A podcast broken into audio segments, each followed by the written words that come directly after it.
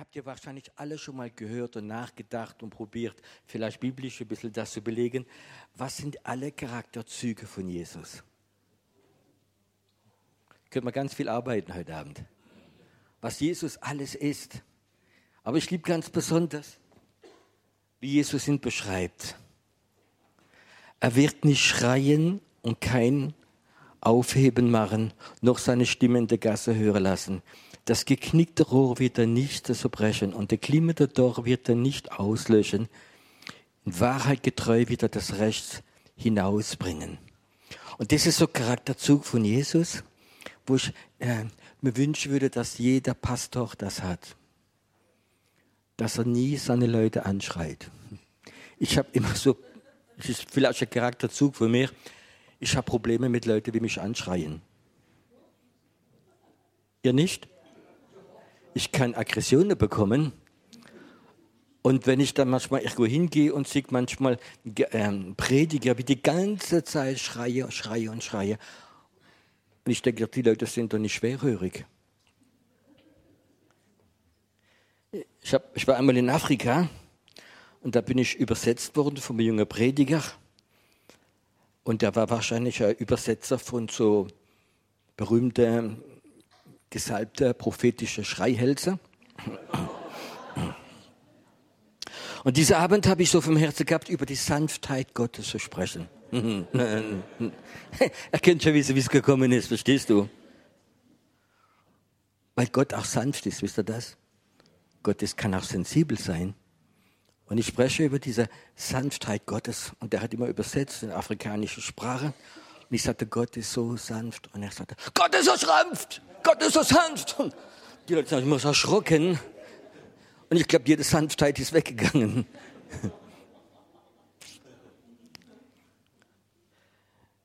Gott, Jesus ist gekommen und hat nicht geschrien, sondern hat gedient.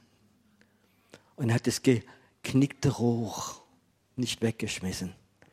Du kannst das praktisch sehen, wenn du irgendwo jetzt Blumen holst und hast vielleicht eine schöne Rose gefunden und die ist falsch abgemacht worden, ist geknickt worden.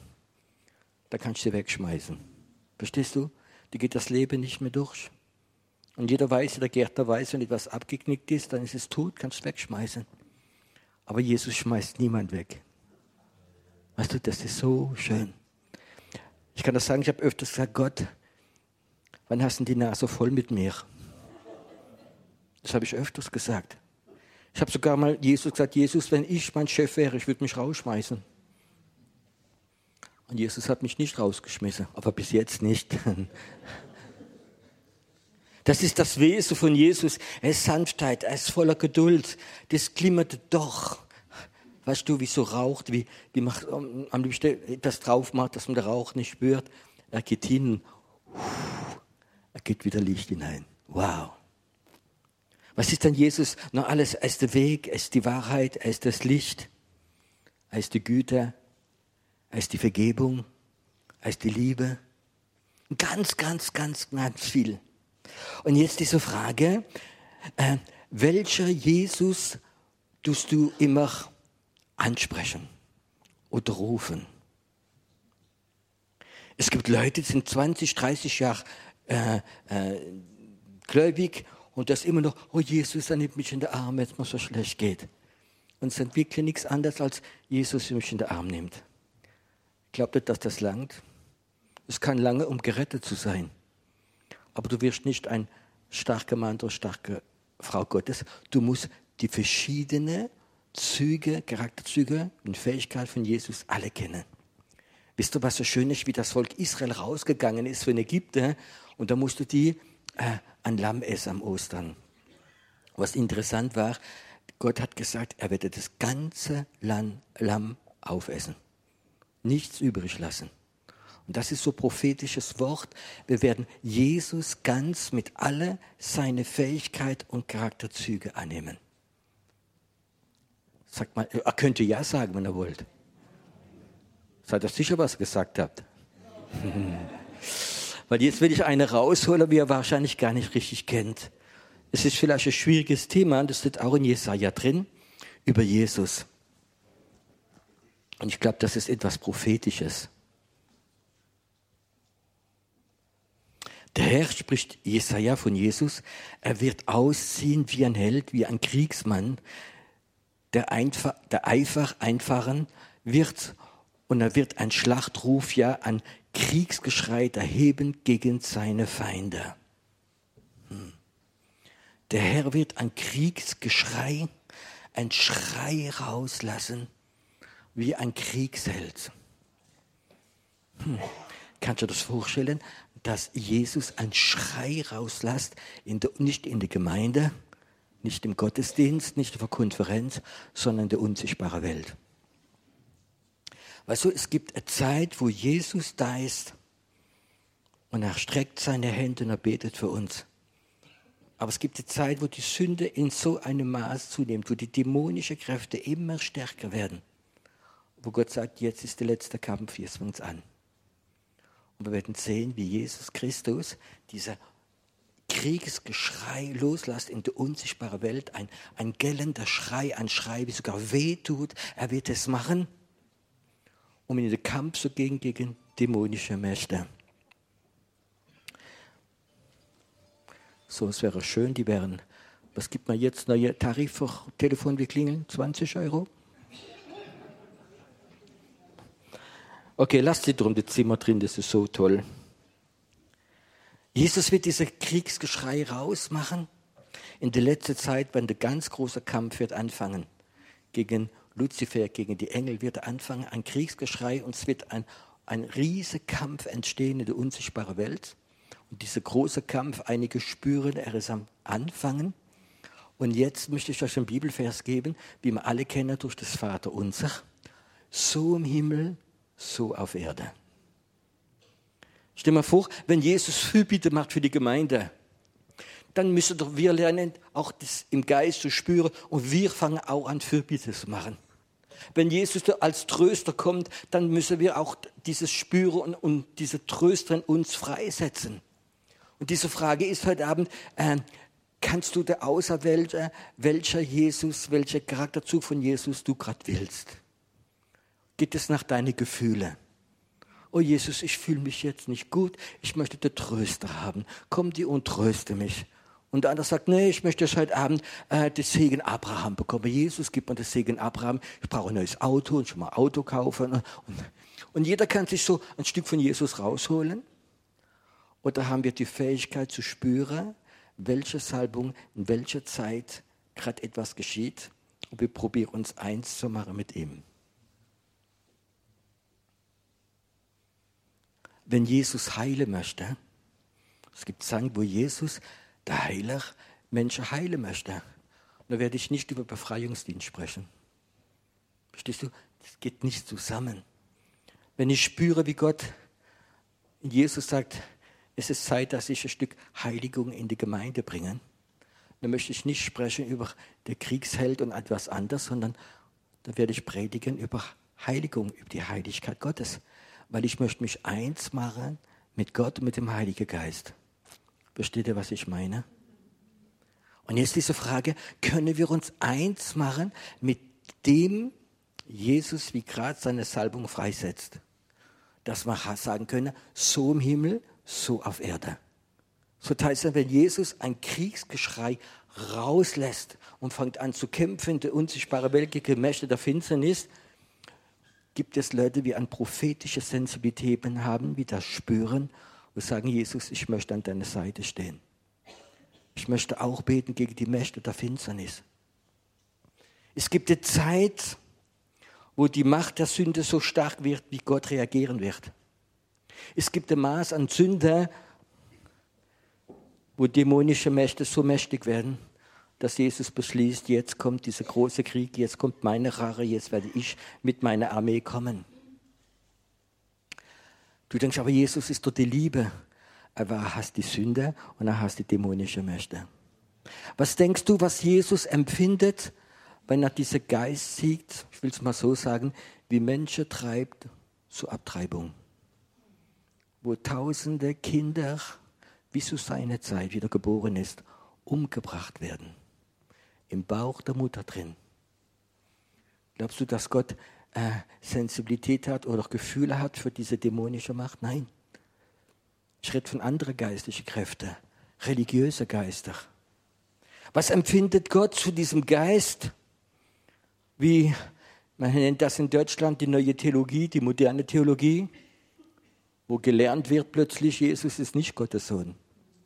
Er ist nicht auferstanden. Er ist ein guter Mensch, aber das ist eine Geschichte für Kinder, dass er auferstanden ist.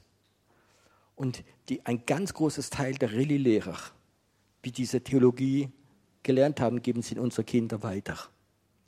Meine vier Kinder haben alle Einträge bekommen, Religion, weil sie aufgestanden sind, wie sie gesagt haben, Lehrer, das stimmt nicht, Jesus lebt. Und der Lehrer hat gesagt, hör auf, du hast keine Ahnung. Sagt, doch, ich habe Ahnung, Jesus ist beim Herzen drin. Was empfindet Gott, wenn plötzlich so Theologen aufstehen und hinter dran ist ein religiöses Geist und erzählen so Sachen? Es gibt einen Pastor in Deutschland von der evangelischen Kirche, habt ihr wahrscheinlich in der Zeitung schon gehört, Olaf Latzel, wie so wahrscheinlich bald, muss mal so sagen, glaube ich, rausgeschmissen wird, Prozesse gegen ihn gemacht wird. Und er hat selbst in der Predigt gesagt, es war in die, eine Pastorenversammlung und der Bischof von Bremen ist gekommen und hat gesagt, hört auf mit der Religiosität. Jesus Christus ist nicht auferstanden, er ist verrottet im Grab wie alle anderen. Hat der Bischof von Bremen gesagt. Was, aber ich muss sagen, ich habe nichts gegen diesen Bischof, aber dieser Geist, der dran ist. Was empfindet Jesus gegen diese geistliche, religiöse Geister, wie probiert schon überall reinzugehen, sogar unsere Kinder in die Schule zu töten? Es gibt eine, eine Zeit, wo die Macht der Sünde, wo die dämonischen Mächte immer stärker, immer größer werden wo Gott sagt, jetzt bin ich dran. Da schickt er Jesus nicht mehr als Erlöser, sondern als Kriegsheld. Möchtest du ihn kennenlernen als Kriegsheld? Das kann vielleicht gefährlich sein. Und da guckt man, welche Waffe hat er genommen? Er hat ein Kriegsgeschrei, ein, ein gellender Schrei losgelassen. Und ich möchte heute Abend reden über diese Sache. Für viele Leute ist es vielleicht tabu, aber ich möchte es, weil ich es im Herz habe, erzählen. Ähm, Weißt du, dass in einem Siegeschrei, in einem Schrei geistliche Kräfte durch können gehen? Psalm 100 steht geschrieben, jauchze den Herrn alle Welt. Und weißt du, wenn hunderte Leute aufstehen, Christen aufstehen und nicht immer schöne Lieder singen und einmal anfangen so jauchzen oder einen Applaus machen, wisst ihr, dass eine Kraft freigesetzt wird?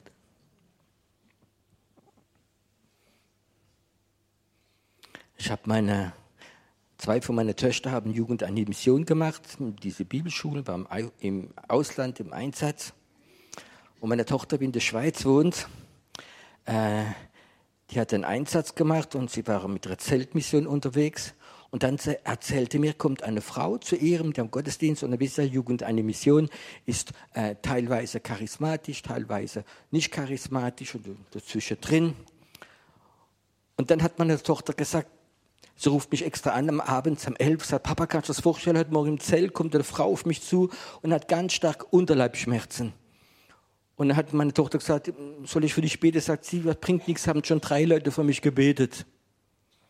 Und plötzlich sagt meine Tochter, sie hat den Eindruck gehabt vom Heiligen Geist, sie soll an ihren Bauch gehen, sie soll reinschreien. Wenn sie verrückter Papa hat, darf man so Sachen machen, weißt du. Dann sagt sie, jetzt fragt sie die Frau, ob sie in den Bauch kann rauen, schreien. Und sage, ja, mach doch. Und dann geht sie hin und macht ihren Mund an den Bauch und schreit rein. Und sagt, Papa, die Frau ist sofort umgefallen. Und dann kam ein Dämon nach dem anderen raus in ihr. Und nach fünf Minuten steht sie auf und sagt, jeder Schmerz war weg und die Dämonen waren weg.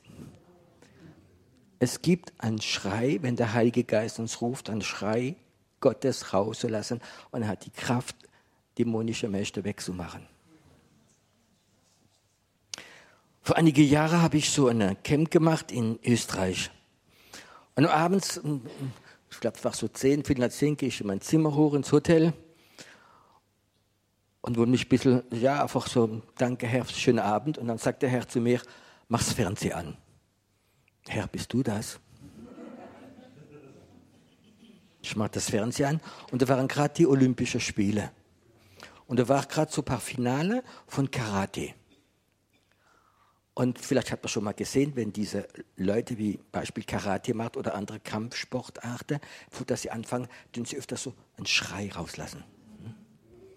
Und der Herr sagt, guckt sie mal an. Und ich guckte diese Athleten an, egal von welchem Land es war, und ich guckte ihre, ich guckte ihre Augen und ich sah richtig dämonische Mächte. Was, wenn Leute gefühlt sehen, manchmal Dämonen, kann man es öfters in die Augen sehen. Und ich guckte ihre Augen an und der von Korea und der von diesem Land und habe die Leute angeschaut. Und jeder wieder vorgegangen ist in den Kampf hinein, hat diese Schrei rausgelassen, guckt sich die Augen an. Ich sage, boah, sind die alle dämonisch belastet. Alle dämonisch belastet. Und Gott hat gesagt, ja, es gibt viele Sportarten, wo man bewusst in Meditation positive Kräfte, kosmische Kräfte, dämonische Kräfte rauslässt. Und das macht dich stark und das ist gang und gäbe. Und das hat mich schon so irgendwo so frustriert. Sagt Gott, ist die ganze Welt, Sportwelt so dämonisch belastet. Und Gott sagt, warte ein bisschen. Dann hat man Sportart gewechselt. Und dann war äh, die Judo dran. Und da war auch ganz viel, merkte ich, guckte ja von die Augen von dieser Leute, wow, was ist das für Auge? Und da war die Finale. Und es hat jetzt nichts zu tun, es war ein Franzose äh, gegen, gegen Japaner. Und ich guckte dann diese Franzose an, so schau, wie viel Dämonen hat der. Und ich guckte an, und da war nichts in seinen Augen. Ich guckte seine Augen, da war so ein Strahle drin. Ich denke, puh, da könnte fast Christ sein. Und weißt du, der hat dann die Goldmedaille gewonnen im Schwergewicht, könnt ihr nachschauen, hat die Goldmedaille bekommen im Schwergewicht im Judo. Und drei Tage später lese ich in der Zeitung, dass dieser Mann ein bekennender Christ ist, wie die Bibel liest und wie betet. Es ist nicht alles verloren. Aber ich lasse diesen Schrei los, verstehst du? Und in diesem Schrei gehen dämonische Mächte los und bekämpfen sich untereinander. Und ich möchte sagen, dieses Dämonische oder dieses Heilige Geist, das sind öfter dieselben Kanäle, gehen da voraus. Und ähm, ich kann mich erinnern, einer der ersten Seminare, die ich gemacht habe in unserer Gemeinde, das war auf dem Emmersgrund oben, da haben wir, sind wir eingemietet gewesen in einem Hotel und die haben unten so, so Raum gehabt, da haben sie uns mal gemietet. Und dann habe ich einen vom Herzen gehabt, ein Seminar zu machen für innere Heilung. Und es war gut besucht, es waren bestimmt so 50, 60 Leute da. Wir kommen in das Hotel rein, das war morgens um halb zehn, haben gemietet. Und dann kommt die Frau in die Rezeption und sagt, es tut mir leid, Herr Feich, wir haben es nicht gewusst, es ist uns peinlich, aber wir können es nicht mehr anders machen. Und dieses Hotel hat normal einen Nebenraum gehabt und da war auch ein Seminar von Uchschreitherapie.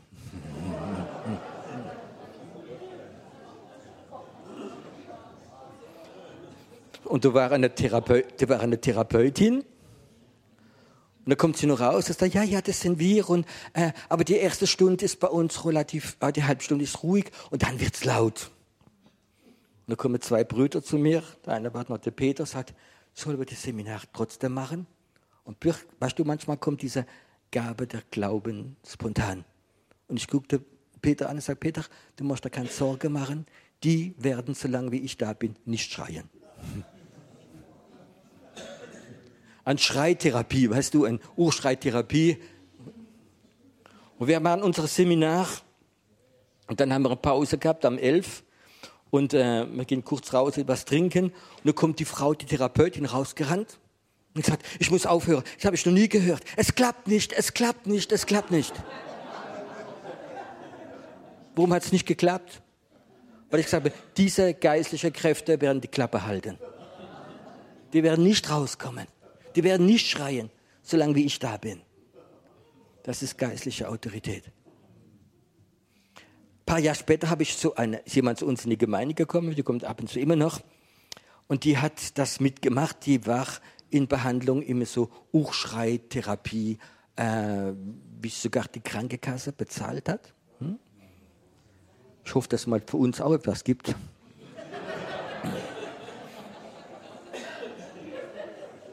Ihr lacht drüber, ich habe einen Heilungsgottesdienst gemacht im Wiesloch in der Stadthalle, waren 500 Leute da.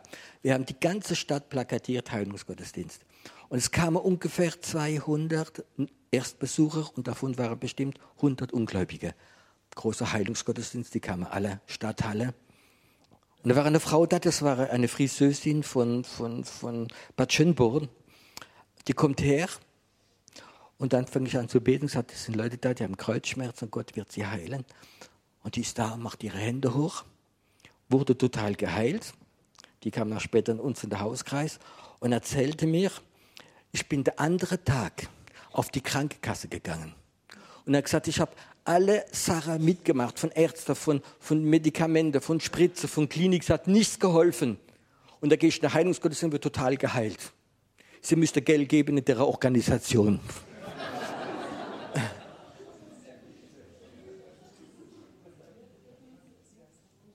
Dann habe ich diese Frau getroffen, das war, war gläubig, und sie hat gesagt, ja, ich habe so Urschreittherapie äh, hinter mir. Und er hat gesagt, wie funktioniert das? Und dann sagt sie, weißt du, zuerst muss ich erzählen, was ganz, ganz schlimm in dir drin ist.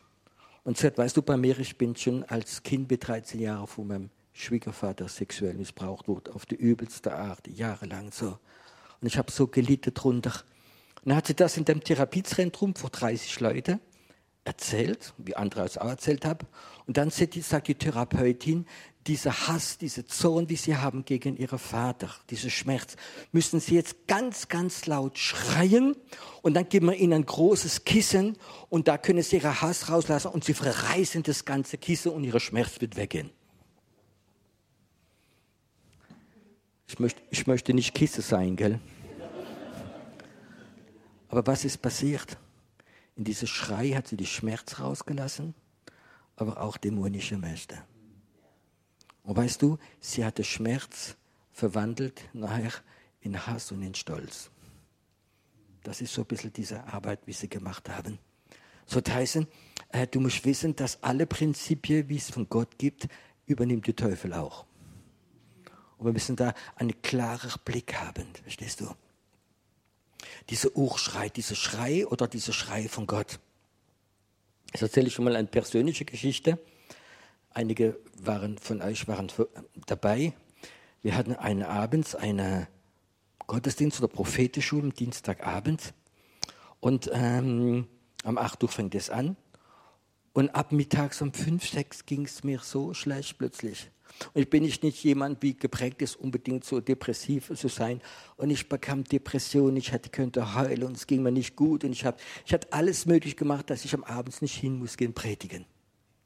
Aber ich habe irgendwo Glaube gehabt, so, ich gehe jetzt im Glaube trotzdem hin und wenn ich in den Gottesdienstraum gehe und mal Lobpreis mit, dann geht's weg. Dann haben die Lobpreis angefangen und ich bin da auch mitgegangen und habe da gesungen, du bist Herr, du bist auferstanden. Es ging mir immer noch schlecht, fast noch schlechter. Und der Herr sagt, jetzt gehst du vor und du schreist wie ein Löwe. Hm. Hast du schon mal eine depressive Löwe gesehen? Hm. Ich sage, Herr, wenn ich ganz gut gelaunt bin und ganz gut drauf bin, würde ich es sogar probieren, aber jetzt, äh. er sagt noch einmal, schrei wie ein Löwe. Und ich schrie wie ein Löwe. Ich habe gebrüllt wie ein Löwe. Und dann steht was passiert, was ich noch nie erlebt habe. Es war meine dritte, vierte Reihe. Der fällt vom Stuhl, bekommt Befreiung wir haben gebetet, hat sich da hingesetzt. Ich habe den Mann gekannt. Und naja, dann Gottesdienst gemacht. Und der andere Tag waren wir in, im Mittwoch in Mannheim, haben dort Gottesdienst gemacht.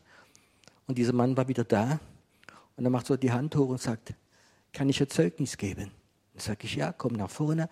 Dann nimmt das Mikro und erzählt, gestern Abend nicht was passiert. Wie dieser Löweschrei gekommen ist, bin ich umgefallen, sind Sarah von mir weggegangen. Und ich traue mich etwas zu sagen. Ich bin ab dem Alter von acht Jahren von meinem Vater verkauft worden in Pädophile. Jeden Samstagabend kam ein großes, reiches Auto mit einem Mann drin. Mein Papa hat das Geld genommen und hat mich reingeschickt. Die Männer haben schreckliche Sachen mit mir gemacht. Jahrelang hat ein Vater seinen Sohn verkauft.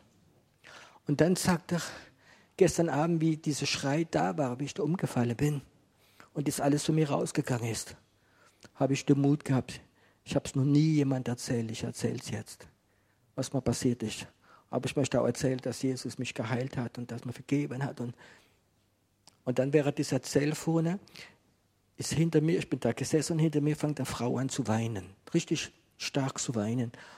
Und ich drehe mich rum und sage, warum, warum weinst du? Dann gucke ich, das war seine Frau. Und ich fragte, warum weinst du? Dann freut dich doch, dass dein Mann sich traut zu erzählen. Und er sagte, ich habe das nie gewusst, was die Vergangenheit von meinem Mann. Aber dieser Schrei vom Löwe durch den Heiligen Geist hat ihn frei gemacht. Habt keine Angst, ich werde nicht immer schreien. Ich habe es einmal in meinem Leben gemacht, wie Gott es gesagt hat. Aber ich weiß, in einem Siegeschrei, in einem Schrei, wo der Löwe von Juda schreit, dann geht dämonische Mächte weg. Jesus Christus ist nicht allein der Weg, die Wahrheit, nicht allein der, wie streichelt, der, wie heilt, der, wie ich lieb hat, sondern Jesus ist auch der Kämpfer. Er ist der Kriegsheld, wie in den Krieg wird reinziehen. Und ich glaube, es ist noch etwas Wichtiges. Möchte ich noch etwas auf eine Bibel erzählen? Ich hupf immer so rum. Jericho. Jericho war eine totale dämonische Stadt. Und Gott wollte sie einnehmen. Und das hat, hat Gott Josua gerufen, das zu machen. Und die Stadt war so dämonisch, dass Josua sogar einen Fluch über diese Stadt gelassen hat. Wer die Stadt wieder aufbauen wird, wird sein ältester Sohn sterben. Und wenn die Stadt fertig ist, wird der jüngste Sohn sterben. Ein Fluch. Und das ist tatsächlich passiert. Und die Stadt war einnehmbar. Die haben so eine runde Stadt mit so dicker Mauer gehabt, dass es unmöglich war, die Stadt einzunehmen. Und ihr wisst ja, dass dann Josua dann eine Armee genommen hat, sieben Tage drumherum gedreht und hat mit dem Schofach geblasen. Und er sagte, der siebte Tag, wenn diese Schofach blasen, werdet ihr, eure Armee, ein Siegeschrei rauslassen und die Mauer werden umfallen. Und tatsächlich sind die Mauer umgefallen. Eine Stadt, wie rund ist, wie die Mauer rund sind, wie können denn Mauer umfallen? Einer wird sagen, ja, es hat, könnte Erdbebe geben. Aber dann fallen nicht die, die Mauer äh, nach außen. Wisst ihr, was so schön ist? Die Stadt Jericho, ich war schon ein paar Mal dort, einige von euch auch. Und es ist keine Stadt, wie man unbedingt die Gegenwart Gottes spürt. Zurzeit ist, möchte ich sagen, nicht unbedingt Freude, dorthin zu gehen. Und, ähm, aber das ist nicht die richtige Stadt Jericho. Die richtige Stadt Jericho ist, glaube ich, eher vor 30 oder vor 20 Jahren entdeckt worden von Archäologen, nicht von gläubigen Leuten, von Archäologen. Und die ist ungefähr drei oder vier Kilometer von der neuen Stadt weg. Und die war paar tausend Jahre zu, dass niemand sie gefunden hat. Und sie haben sie gefunden, haben sie ausgegraben und haben tatsächlich gesehen, dass die Mauern nach innen, nach innen gefallen sind. Soll man noch jemand sagen, dass die Bibel nicht stimmt?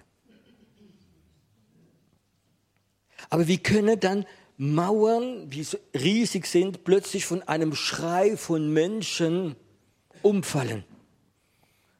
Müsste in Dortmund kein Gebäude mehr stehen. Wenn die 10.000 Leute auf dieser Mauer miteinander schreien. Aber das in diesem Schrei, wie Josua seine Soldaten rausgelassen haben, nach sieben Tagen getreten, haben sie diese Siegeschrei rausgelassen, da war etwas von Gott drin. Da war die Kraft Gottes drin und diese dämonische Stadt, diese Mauer, wie unmöglich war, wegzumachen, sie sind umgefallen. Weißt du, alles, was man im Alten Testament sieht als so Geschichte, muss man im Neuen Testament verstehen. Es gibt geistliche Mauern. Es gibt Länder, wo das Evangelium fast nicht reinkommt. Es gibt so geistliche Mauern. Und es kann sein, dass Gott manchmal Leute hinschickt und sie lassen so ein Siegeschrei im Heiligen Geist los. Und die Mauer werden fallen. Wir müssen lernen wieder, so im Himmel, so auf Erde. Wenn Jesus anfängt zu kämpfen und das Siegeschrei loslässt, dann müssen wir an seiner Seite stehen. Es ist keine Predigt für Babychristen. Aber ich weiß, dieser Kampf in der unsichtbaren Welt, für diese große Erweckung, wie kommt, die ist unterwegs. Und ich weiß noch etwas, dass Gott zurzeit eine Armee ist, Männer und Frauen, wie diese prophetische Gespür haben, was gerade geschieht. Sie zu rufen und in den Kampf zu gehen. Auf verschiedene Art und Weise. Vor einigen Jahren war ein Prophet ab und zu zu uns in die Gemeinde gekommen aus Amerika. Vielleicht können sich einige erinnern, ist dieser David Herzog. Und da hat er darüber gelehrt. Und er hat gesagt, es gibt Momente, wo er spürt, wenn er Gottesdienst macht, äh, es ist eine geistliche Decke da. Es ist eine schöne Predigt, die Leute haben schön gesungen, die sind offen, die sind Christen, aber spürt, dass eine geistliche Decke ist und es geht nicht rüber. Dann hat er öfters die Gemeinde aufgefordert, komm, wir stehen auf, ich zähle bis auf drei und wir machen ein Siegeschrei. Und dann hat er so ein Siegeschrei, die Leute im Raum waren, 200, 300, manchmal auf Konferenzen von 2.000, 3.000 Leuten, sind die Leute aufgestanden und haben einen Siegeschrei im Namen Gottes rausgelassen. Und er hat gesagt, man spürt das sofort, wie diese Decke oben weggeht.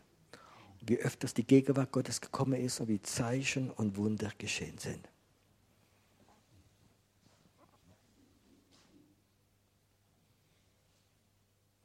Ich kenne einen Prophet aus Israel. Und der ist nicht, der nicht viele Schreie rauslassen, sondern hat von Gott eine Salbung bekommen mit dem Schofar. Und Gott hat ihn öfters an Orte geschickt und er musste das Schofar blasen. Er war einmal in Brüssel und Gott hat mir gezeigt, dass er das Schofar blasen und das war gerade der Moment, wo es Skandal war. Und zwei Tage später hat dieser Mann Selbstmord gemacht und hat nicht mehr die Fäde gezogen. Es gibt Politiker. Es gab mal einen Mann, vielleicht die Deutsche können sich erinnern, da war sogar äh, Minister, der Herr Möllemann.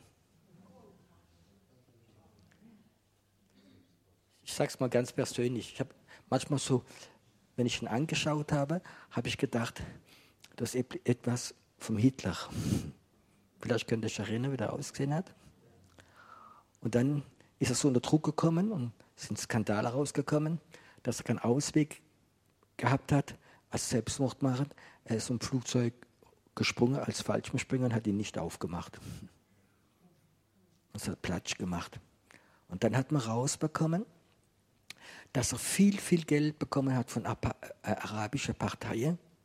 Und er hat immer so gegen das Volk Israel, gegen die Juden geschimpft. Das war eine Tatsache. Wenn die ein bisschen wie Politik kennen, werden die das raus, das das hat, ist in der Zeitung gestanden, das ist nichts Neues. Es hat Millionen bekommen von arabischer Parteien und Ländern, um ganz bewusst gegen Israel zu schimpfen. Und das sind Politiker, die unser Land kontrollieren, aber hinter dran ist eine antisemitische Kraft, die dran ist. Und da gibt es Leute, die haben von Gott diesen Auftrag, ein Gericht Schufach zu blasen. Und das heißt Attacke und jetzt kommt das Gericht Gottes. Wie sage ich immer, wir werden so Sachen sehen. Wo okkulte Leute mit einem okkulten Geist alles kontrollieren. Und wo sie immer mehr und mehr nehmen. Und wo Christen auf werden stehen, werden beten, weil sie spüren, es ist eine Zeit, wo Gott anfängt selbst zu kämpfen gegen diese Mächte. Und sie werden sich eins machen mit ihm. Mein Volk geht zugrunde an Mangel der Erkenntnis. Und ich sage etwas, Gott möchte uns Erkenntnisse geben, was in der unsichtbaren Welt gerade den Kampf da ist. Und er möchte uns Erkenntnis geben und Waffe geben und Einheit geben. Und ich glaube, dass wir zurückkommen in diese prophetische Gebetsarmee. Es wäre Zeit haben, wo sie entweder jauchzen, wo sie Proklamation machen, wo sie ein Siegeschrei rauslassen und die dämonischen Mächte, wie diese Platz kontrollieren, sie werden weggehen. Sie werden Momente haben, wo sie den Himmel aufreißen. Ich erzähle euch ein letztes Beispiel. Ich war eingeladen, im Chapter zu predigen, Norden von Deutschland. Und ich fahre hoch, die Autobahn hoch, und unterwegs spricht der Herr zu mir und sagt, du wirst sagen, du glaubst, es gibt kein Gericht, aber ich sage dir, es gibt Gericht. Und wenn du es nicht Buße tust, wirst du sterben. Und das ist nicht meine Art, das zu predigen. Ne, die, die mich kennen, haben, das ist nicht Pierrot predigt. Ich habe das komisch gefunden, bin dann hingegangen und habe diesen Abend evangelisiert. waren ganz viele Geschäftsleute da, war ziemlich voll. Und ich mache so Aufruf, will schon Aufruf machen. Und plötzlich sagt der Herr, was habe ich da gesagt im Auto?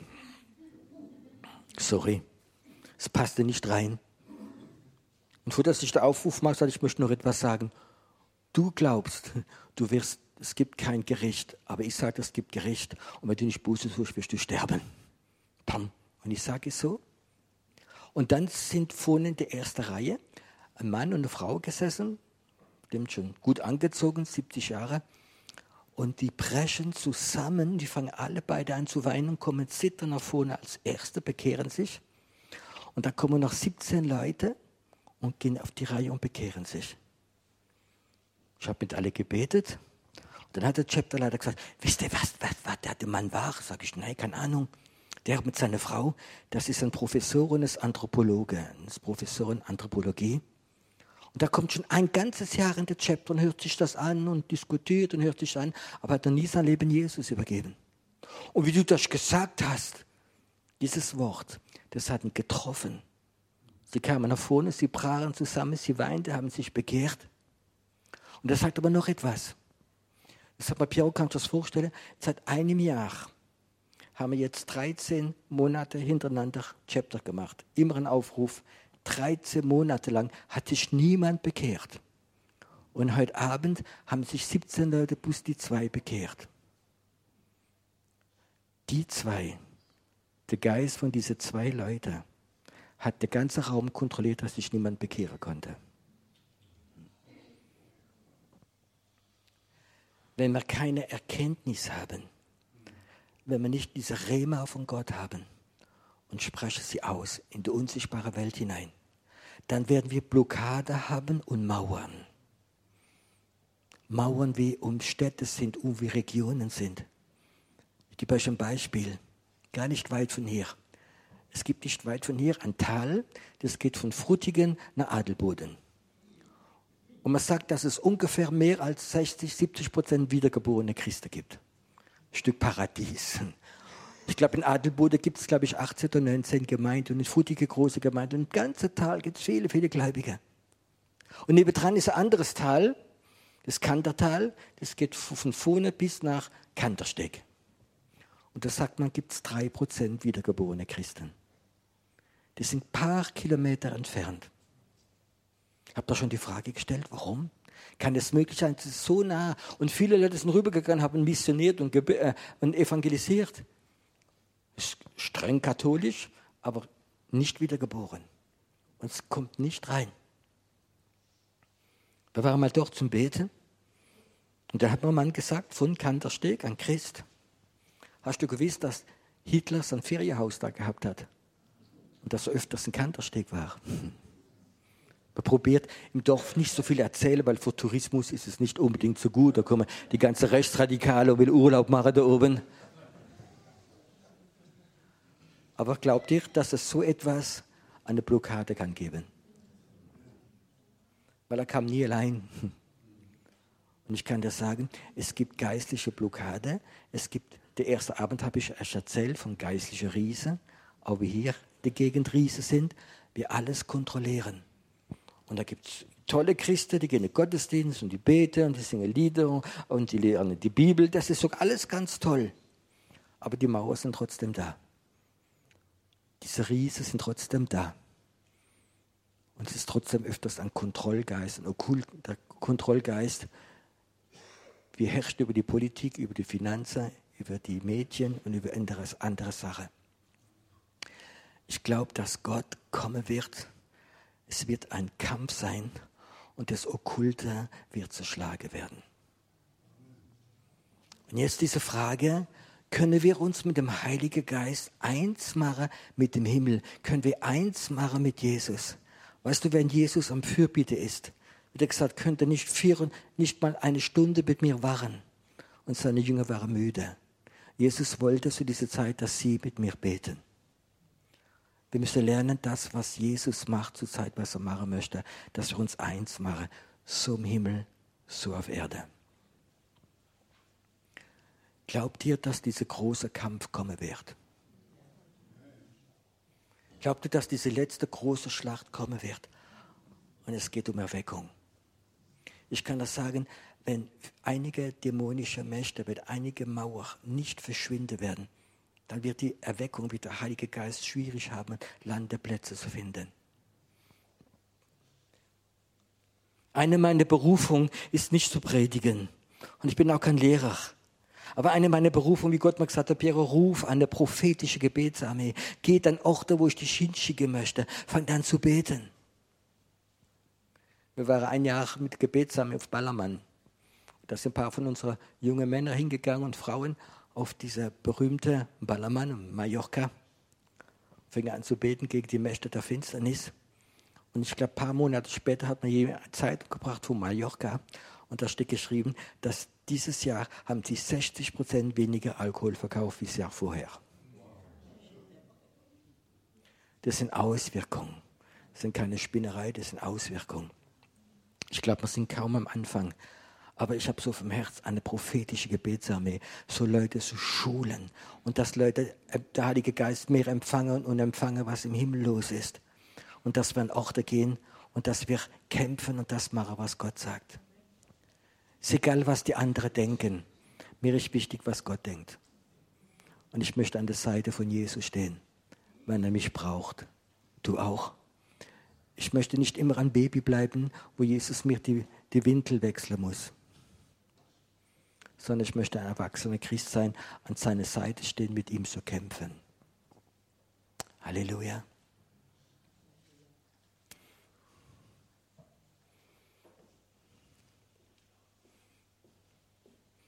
Ich mag es, wenn der Heilige Geist da ist, aber wenn er einige gerade berührt.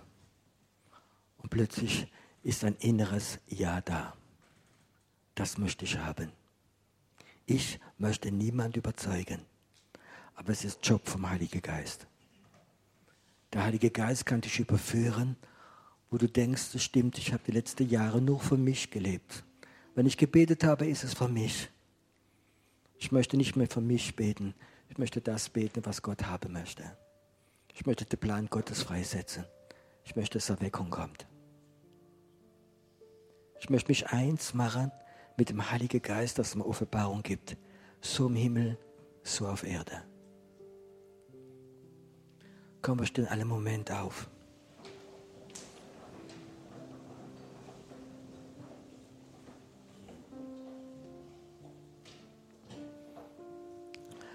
Kannst du im Geist heute Abend sehen, dass Gott eine Armee Kinder Gottes ruft, wenn der Ries gehen. Eine prophetische Gebetsarmee ist, wie betet für das Reich Gottes. Dein Reich komme, dein Wille geschieht. So im Himmel, so auf Erde.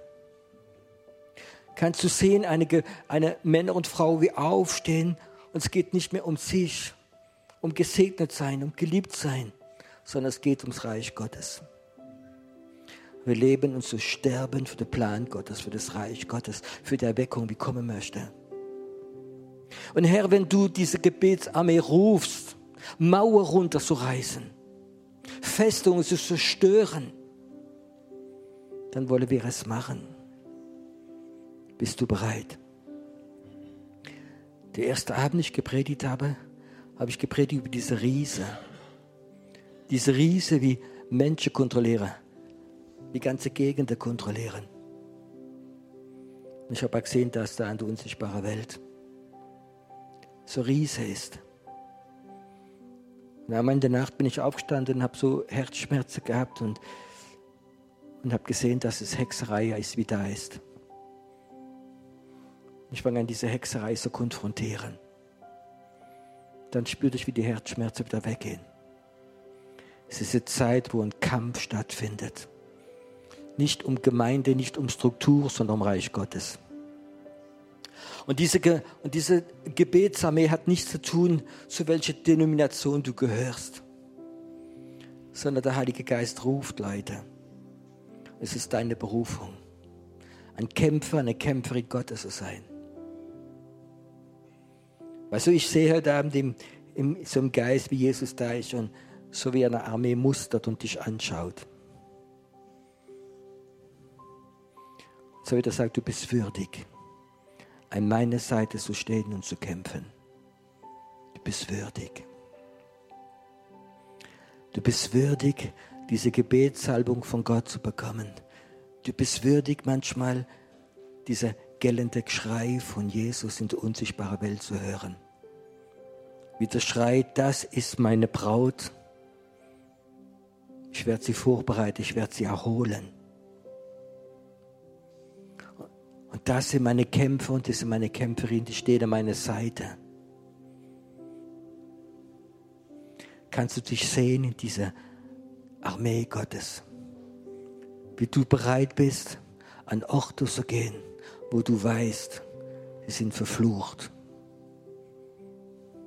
Und du gehst trotzdem hin, um diesen Kampf zu machen. Und sagen, Herr, in meine Schule, wo viele okkulte Jugendkreise sind, wo sie mit Pentagramm Dämonen rufen, wo sie Gläserrücke machen, wo sie Sachen machen. Ich werde diese Schule gehen ich werde mich in der Nacht um diese Schuhe laufen und werde konfrontieren jede dämonische Macht. Du wirst deine Kraft verlieren. Ein Prophet ist gekommen und hat diese Jungfrau von Babel, diese dämonische Macht, die vom Thron saß, und hat sie runtergeschmissen. Und er hat gesagt, ich schelte dich, Jungfrau von Babel. Babel ist Babylon, Bagdad. Und er hat gesagt, diese dämonische Macht, wie kontrolliert diese Geisterhexerei, wie Einfluss hat für die ganze Welt. Du fallst von deinem Thron runter. Habt ihr Lust, noch so Gebetsarmee zu sein? Und es geht um so Sachen. Ich möchte heute Abend über diese Riese, wie ich gesehen habe, wie in die Gegend ist, möchte ich ihm sagen, du wirst deine Kraft verlieren. Die Zeit kommt, wo Gottes Plan freigesetzt wird. Die Zeit kommt, wo Gott einen Plan hat und Erweckung wird kommen und tausende Leute der ganzen Gegend werden zum Herrn kommen. Und es werden Leute sich bekehren, es werden Missionare, es werden äh, Evangelisten kommen, die sich bekehren werden und sie werden rausgehen in Länder, das Reich Gottes bauen. Die Schweiz wird so viele Missionare in die Welt schicken, wie es keine Zeit gegeben hat. Es wird kommen. Aber es gibt nur einige Riese da. Einige Riese. Ich habe gesehen, unten am, am See von Frutigen auf, habe ich einen Tag mal im Gebet die Leviathan gesehen.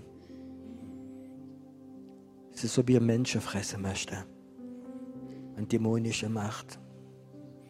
Und es ist dieses Tal hochgegangen. Und Gott hat gesagt, stell dich auf die Brücke und sagt in diesem Leviathan, seine Zeit ist vorbei. Er soll weggehen. Und heute Abend möchte ich gern, dass er mit mir, diesem Riese, sagt, wir sind da im Namen des Herrn. Du bist stark wie Goliath, aber wir haben Glaube wie David, weil der Herr mit uns ist. Dieser Riese hat verhindert, dass viele Leute nicht die Fähigkeit mehr haben, Buße zu tun, zu Gott zu kommen. Diese Riese ist schuld, dass es so viele Menschen gibt, Männer gibt, die im Alkohol verfallen sind und wie hoffnungslos gebunden sind. Aber die Zeit kommt, wo wir erleben werden, auch in dieser Gegend, dass tausende Alkoholiker frei werden. In einem Tag. Weil die Macht, wie sie kontrolliert wird, aufhören. Ich werde jetzt noch etwas machen. Ich möchte bis auf drei zählen. Und ich hätte gern, dass du mit mir ein Siegeschrei rauslässt. Ein Siegeschrei, wie in die unsichtbare Welt hineingeht. Ein Siegeschrei, wie das dämonische Mächte erschüttert werden. Nicht, weil du schreist, aber weil der Heilige Geist in dein Schrei etwas reingeben wird. In deine Stimme, in deinem Schrei wird etwas drin sein. Und wirst spüren, einige werden spüren, dass die Kraft von dir weggeht. Und im Moment, wie sie weg ist, in die unsichtbare Welt hinein, wird Gott wieder ganz neu dich füllen. Du wirst keine Mangel haben. Ich möchte dich fragen, seid ihr bereit? Seid ihr bereit? Ja. Eins, zwei, drei. Ja.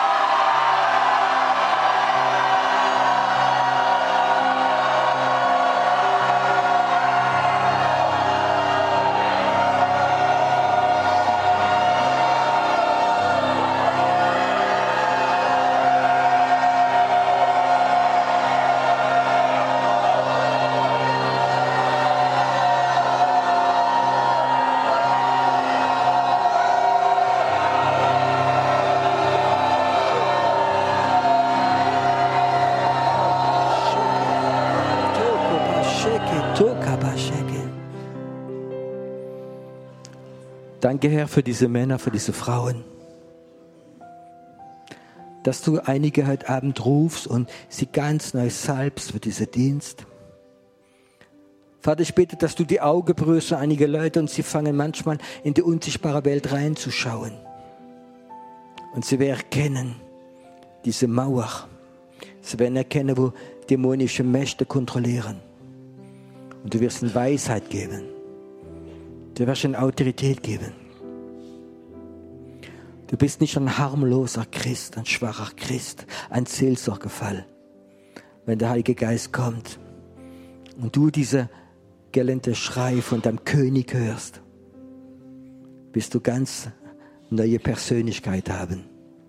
Du wirst eine Kämpferin Gottes sein und ein Kämpfer Gottes. Ah. Hab keine Angst, es kommt etwas noch. Kommt etwas über dich. Danke, Herr, wo Leute etwas verloren haben von ihrer Kraft, dass du etwas Neues gibst jetzt. Herr, dass dein Ruf heute Abend da ist. Gebetskämpfer, Gebetskämpferin. Heiliger Geist, berühr sie. Gib mir die Weisheit. Gib mir diese Sehnsucht so im Himmel, so auf Erde. Vater, gib ihnen die Zeit manchmal, wo sie wie Stephanus in den Himmel reinschauen können. Hm. Ich berühre dich gerade. Es ist jemand hier und die medizinische Prognose ist, du wirst nicht mehr lang leben.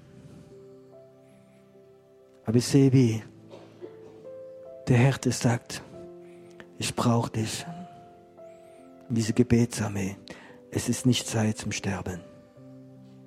Es ist Zeit aufzustehen und zu kämpfen.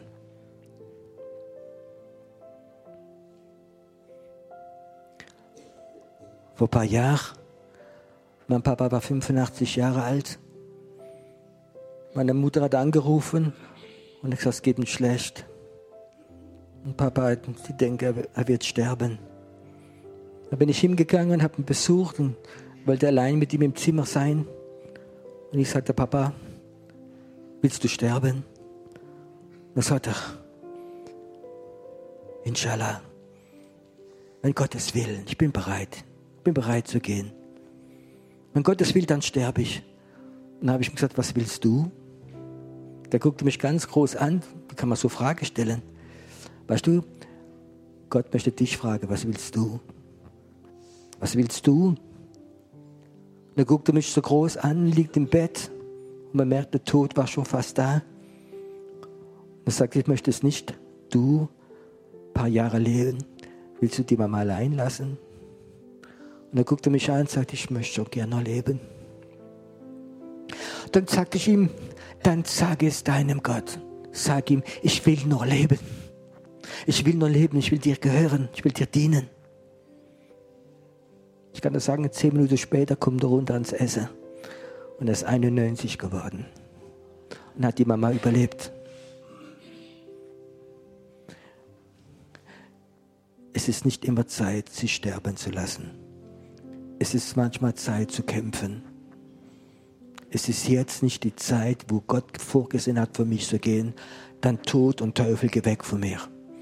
Ich gehe in diese Armee Gottes hinein. Gott wird mich noch gebrauchen. Vor dass ich hochgehe, werde ich auf, auf Erde in der unsichtbaren Welt nur ein Chaos einrichten. Amen. Komm, empfang gerade heute Abend dass du die Jahre, wie Gott für dich vorgesehen hast, dass du sie voll lebst. Voll. Nicht im Bett liegst, sondern dass du aufstehst und eine Kämpferin und ein Kämpfer Gottes bleibst. Ich möchte lieber im Kampf sterben, als Langeweile im Altersheim haben und mit Rollator rumfahren. Hm. Hör mal zu, wenn Gott dich ruft als Kämpfer und du sagst ja, und du hast diesen Geistkampf, dann wirst du nicht vorher sterben, als Gott es geplant hat. Nicht die Krankheit wird entscheiden. Nicht der Geist des Todes wird entscheiden, sondern Gott selbst wird seinen Kämpfer holen, wenn die Zeit da ist.